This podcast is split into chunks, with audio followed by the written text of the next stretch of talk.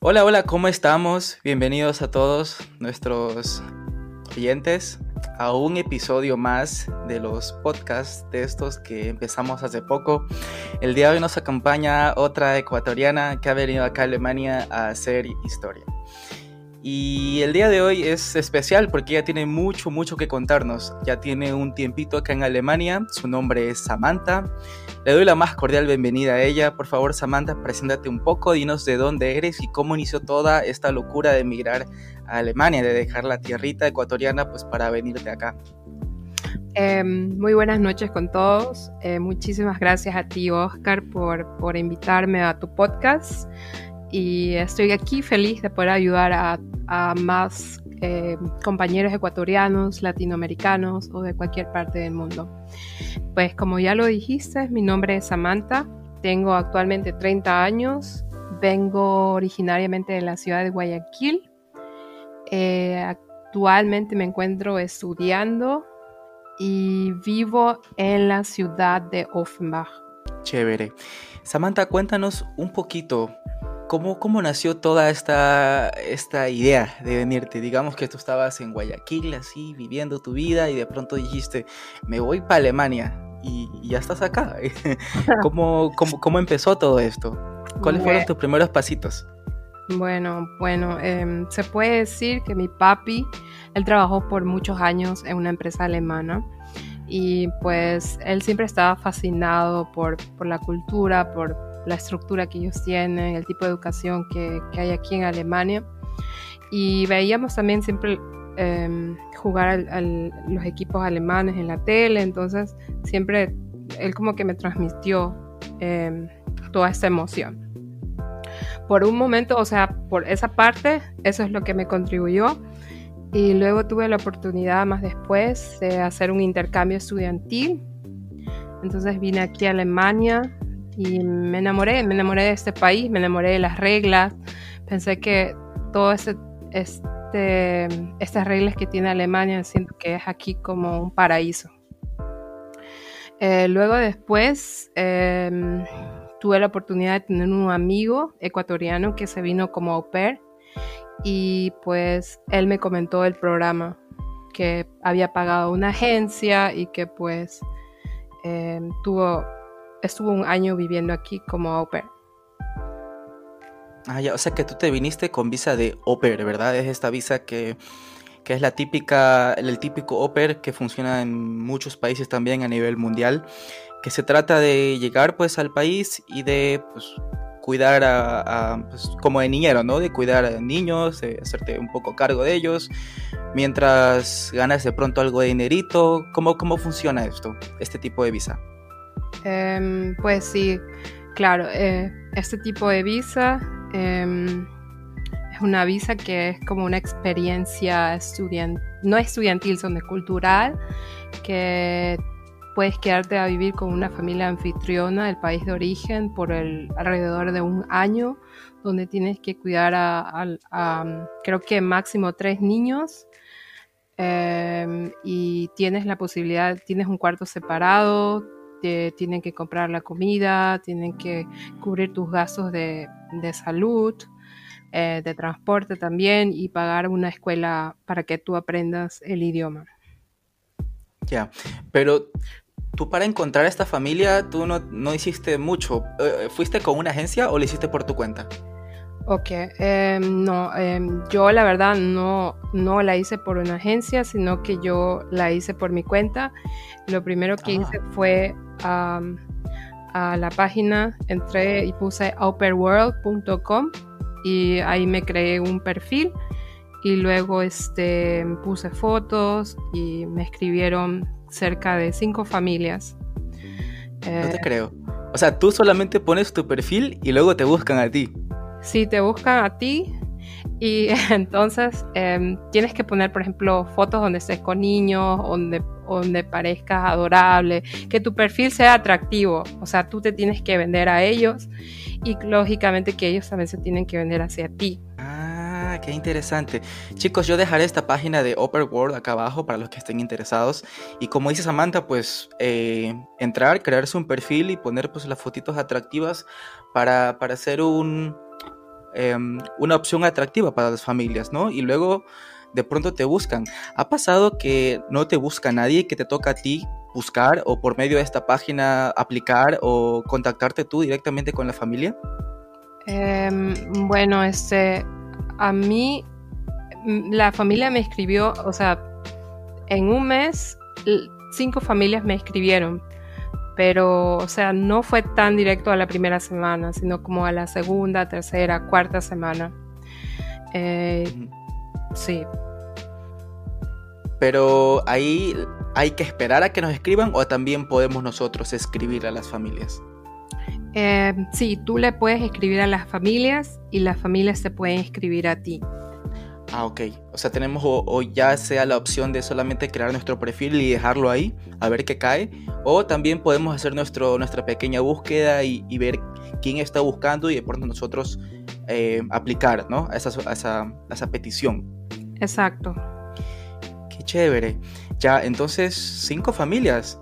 Y te decidiste por una, eh, a simple vistas, ¿cómo así? ¿Qué, fue eso que te, te, dijo, bueno, me voy con esta y las otras cuatro quedan aparte?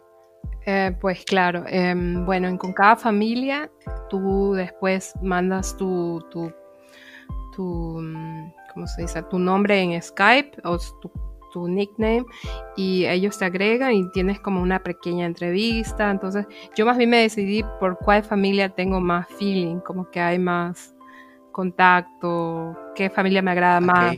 Entonces tuve la oportunidad de ver también a los niños, em, ellos se reían, entonces creo que hicimos clic al primer momento. Y por ello ah, exacto. Pero sí hiciste el Skype con las cinco familias, entonces, y luego al final te dijiste, ah, bueno, ¿con cuál será? Pues con esta, ¿verdad? O simplemente, pues de pronto estabas ya por el segundo Skype y dijiste, ellos son y acá me quedo.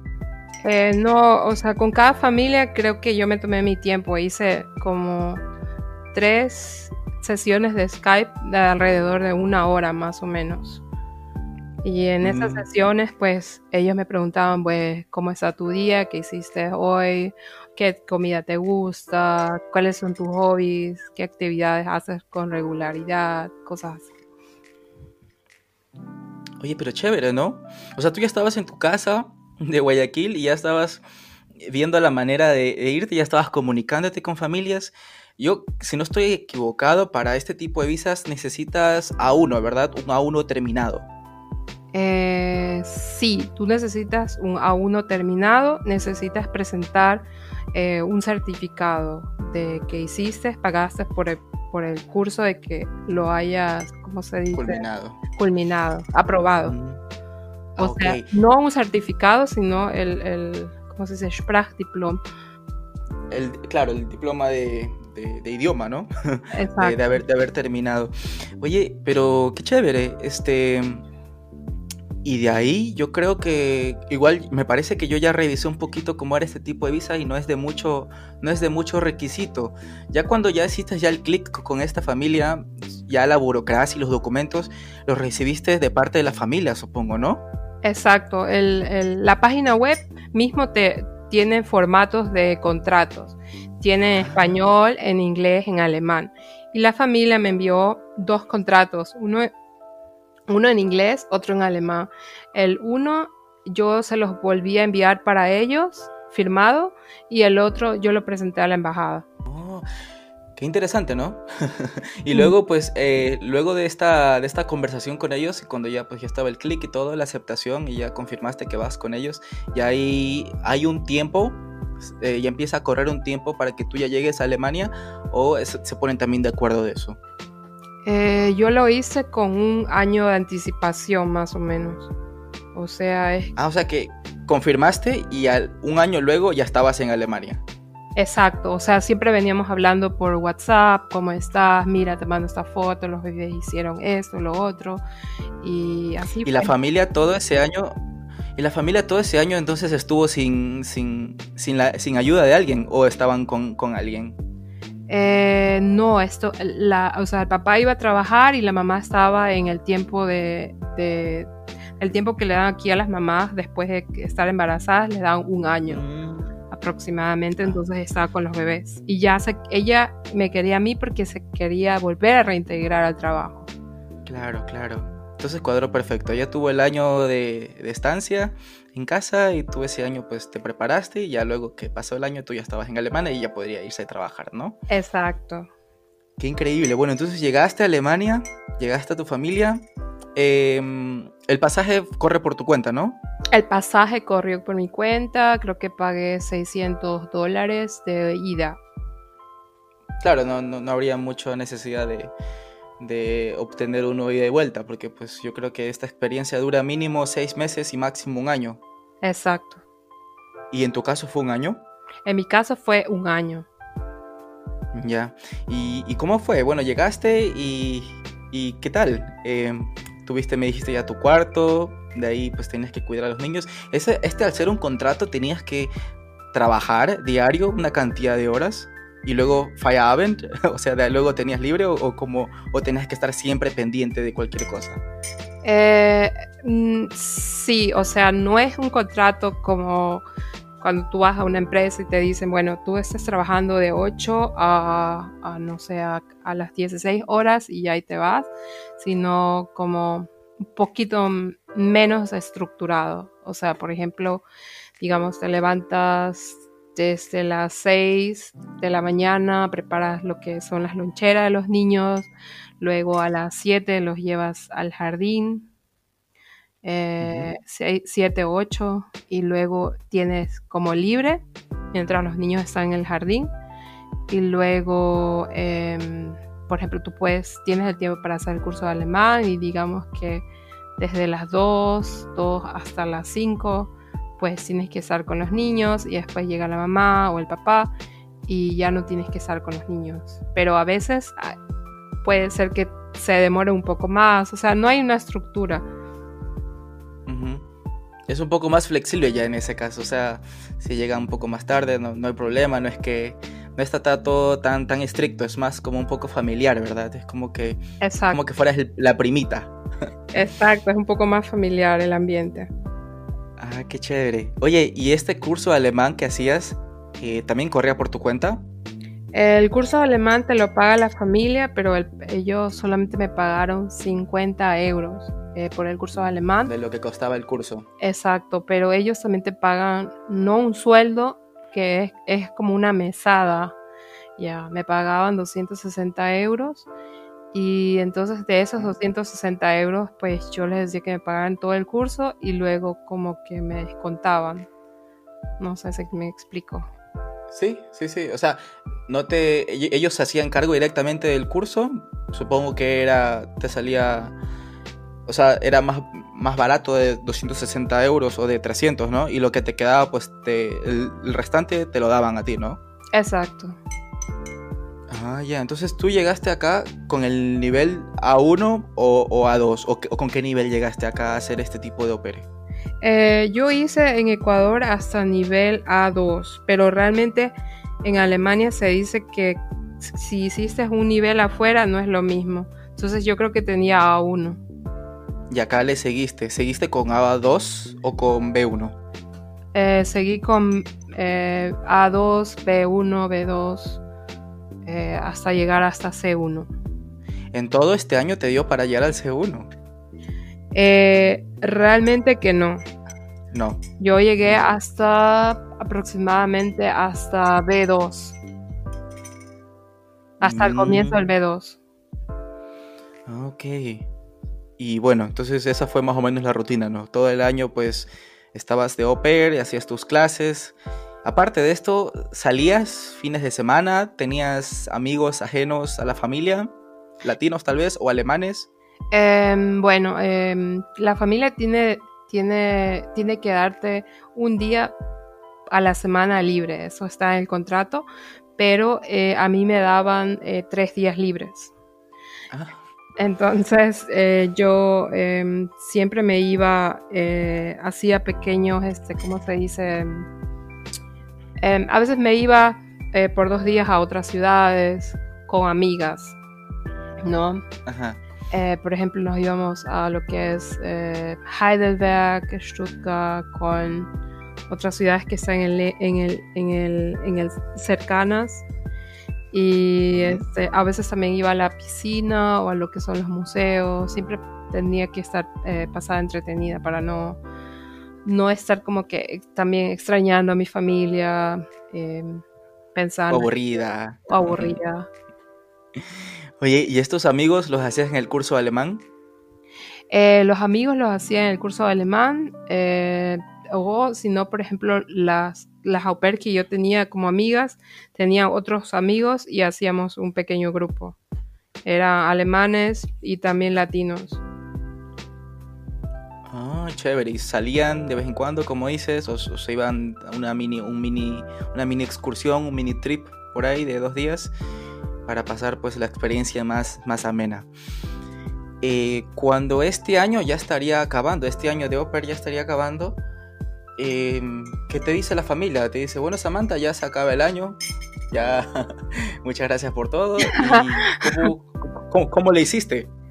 Eh, sí, muy buena la pregunta. Este, yo tenía más posibilidades de hacer un, un, voluntariado, un año de voluntariado, o eh, yo también, mi sueño era estudiar aquí en la universidad pero la verdad es que yo no contaba con el dinero para poder traducir todo lo que son los papeles, eh, apostillado y todo eso. Entonces, em, entonces surgió la oportunidad de hacer un Ausbildung o un aprendizaje que se le llama aquí en Alemania, en el que las personas pueden, em, en un mes, eh, trabajas tres semanas en, en, una, en una empresa y una semana eh, te envían ellos a la escuela.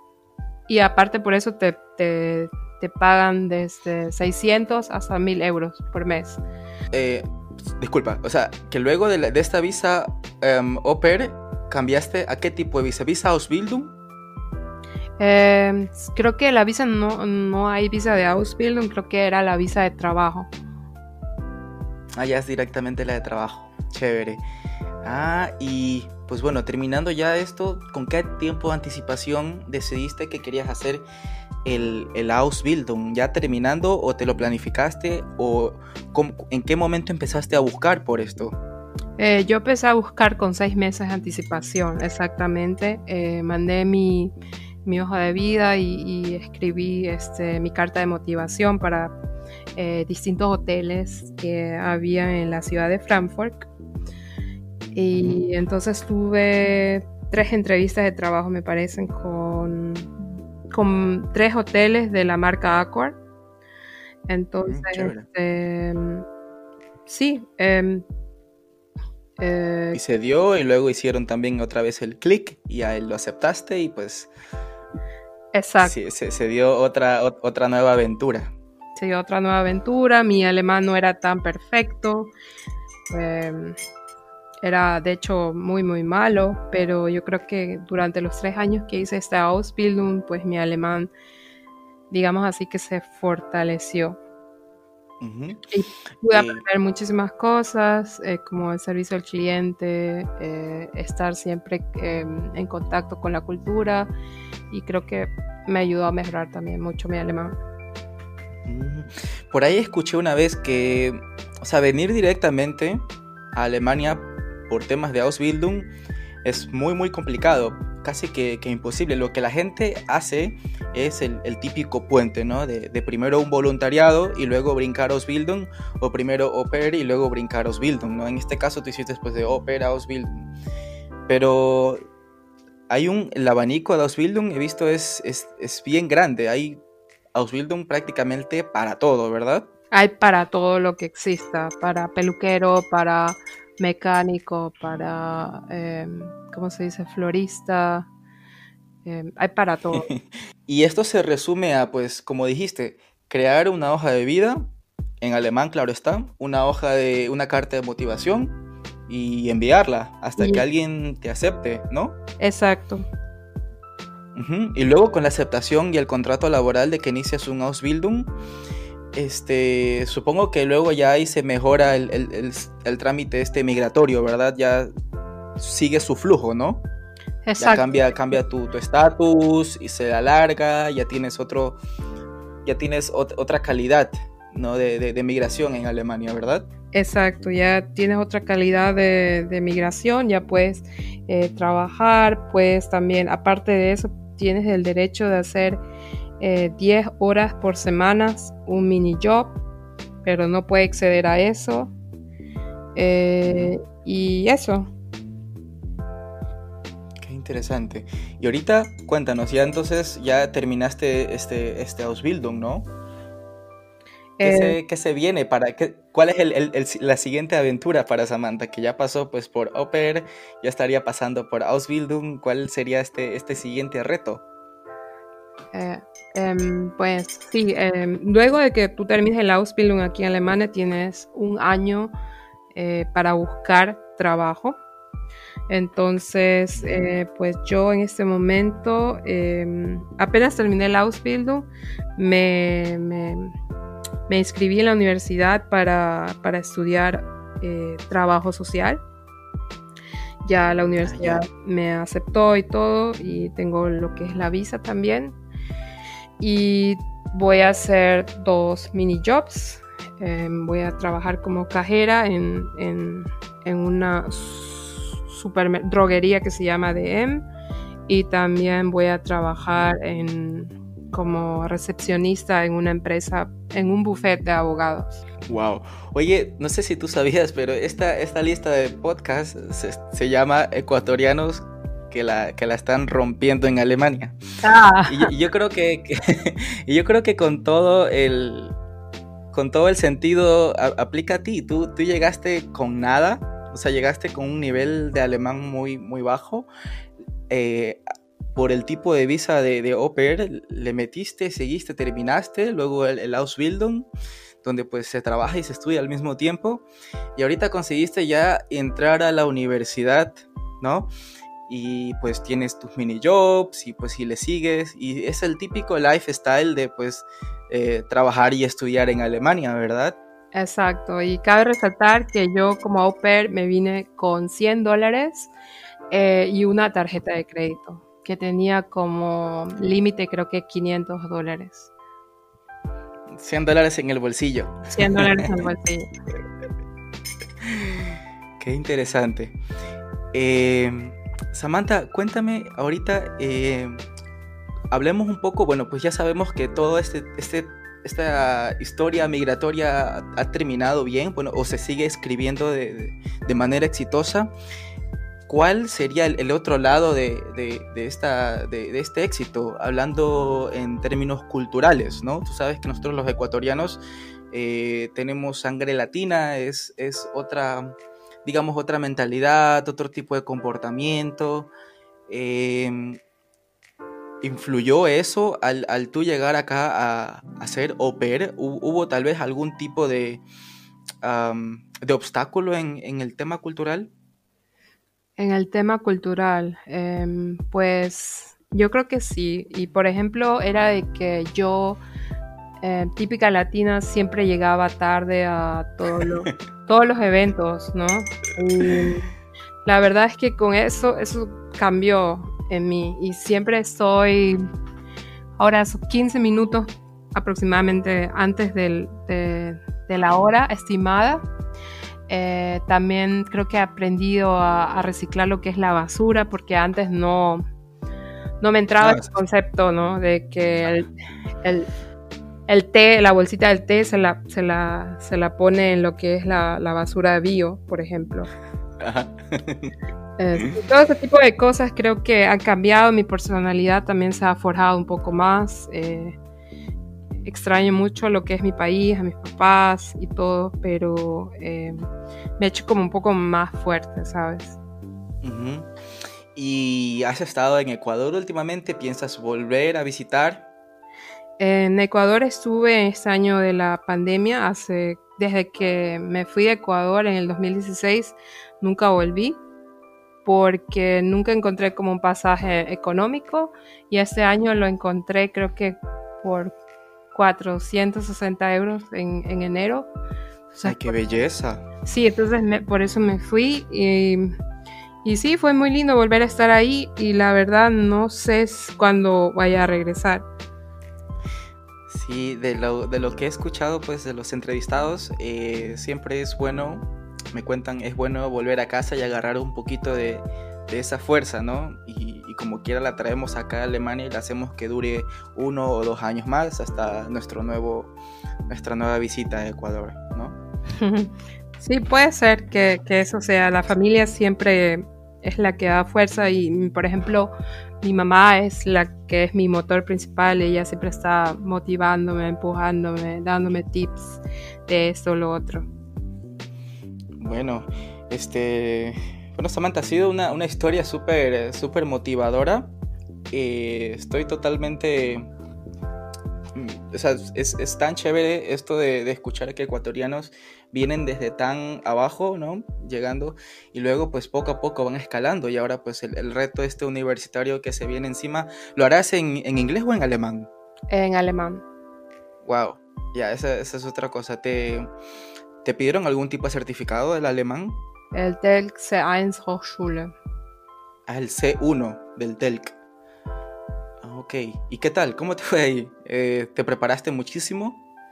Eh, para, o sea, hice un curso de un mes aproximadamente que mm, se dividía en cuatro partes, en el escrito, en el escuchado, en el, en el de leer y me parece en otra parte más. Eh, la verdad es que me, me, gustó mucho este curso porque nos enseñaron todas las técnicas que exactamente como en el examen eh, sería y realmente que sí lo aprobé, pero me siento un poco todavía no tan segura. Yeah. Y, y, esto, esto raro, ¿no? De, de, de, ver las clases en alemán, o sea, ya es otro nivel donde todos ya asumen que pueden entender un alemán a la perfección, leerlo, conversarlo. O sea, es, yo creo que ese sería el, el, el reto de ahora. Pero yo estoy también convencido de que pues de pronto si hay algún tipo de dificultad será únicamente el primer semestre, el primero de los siete, porque de ahí luego pues supongo que ya mientras lo hablas día a día, lo lees, lo aprendes día a día, yo creo que ya va a fluir. ¿O tú qué opinas?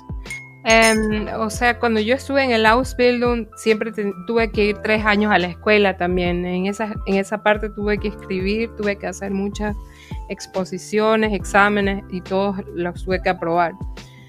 Eh, entonces, eh, yo creo que un poco fue como una probadita de lo que es, porque el Ausbildung es, no se puede comparar con el nivel de la universidad.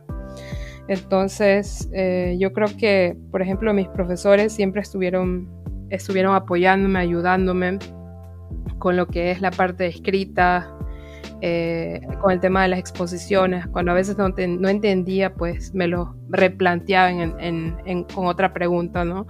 Y así, así fue como lo logré terminar. Qué excelente.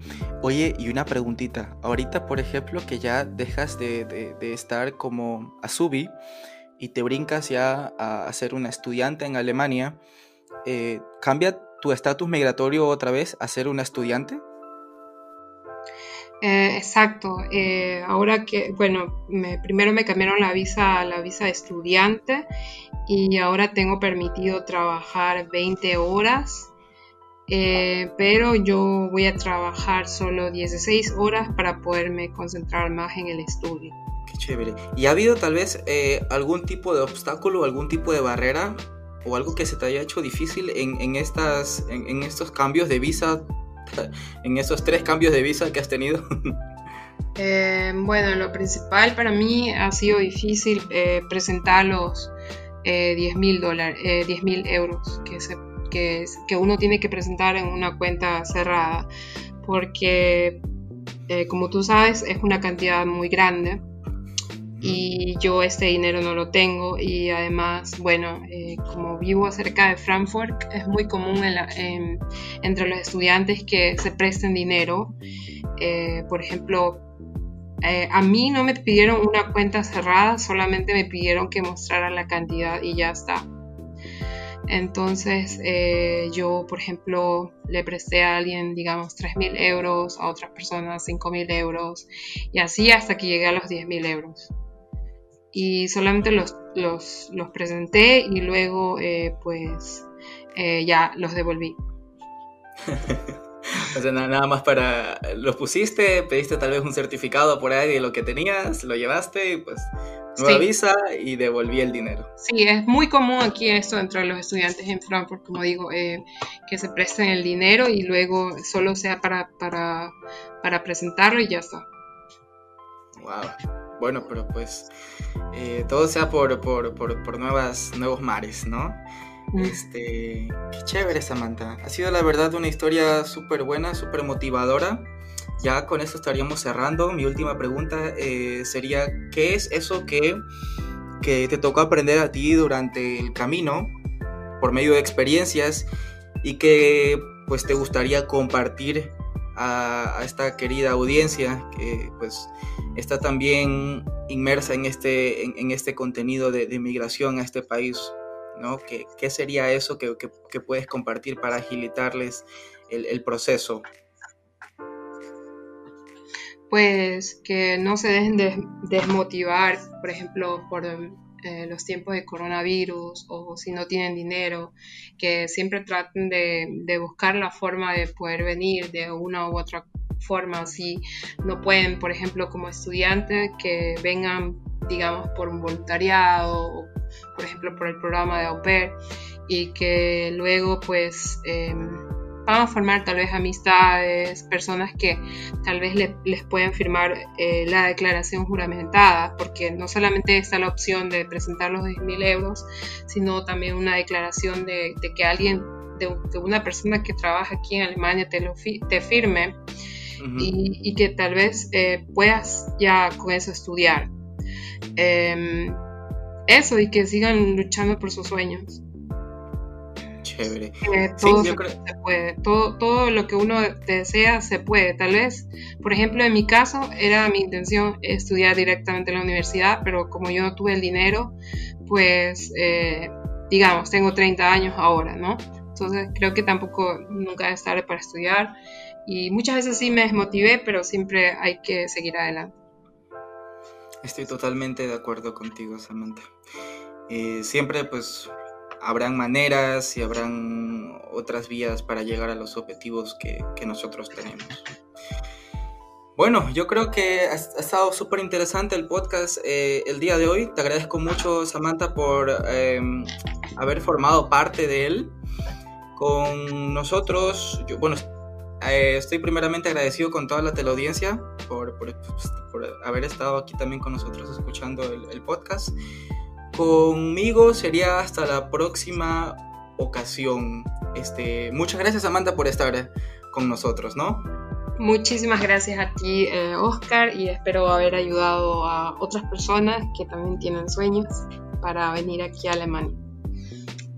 Chévere. Sería entonces de pronto para una siguiente ocasión estaríamos muy entusiasmados de pronto luego de un año que saber qué es de la, de la Samantha de, del 2021, cómo le estaría yendo con su universidad. Y pues de pronto tienes otra, otra historia que compartir, ¿no? Ah, ok. Pues encantado. Chévere. Bueno chicos, con nosotros sería hasta una próxima ocasión. Cuídense mucho. Y ya saben, si tienen algún tipo de preguntas, dudas o sugerencias, déjenla acá abajo en los comentarios. Si creen que este video le vaya a servir a alguien más, compártalo con sus eh, amigos, compañeros, en sus redes sociales. Eh, cuídense mucho, un abrazo enorme y nos vemos pronto. Bye bye.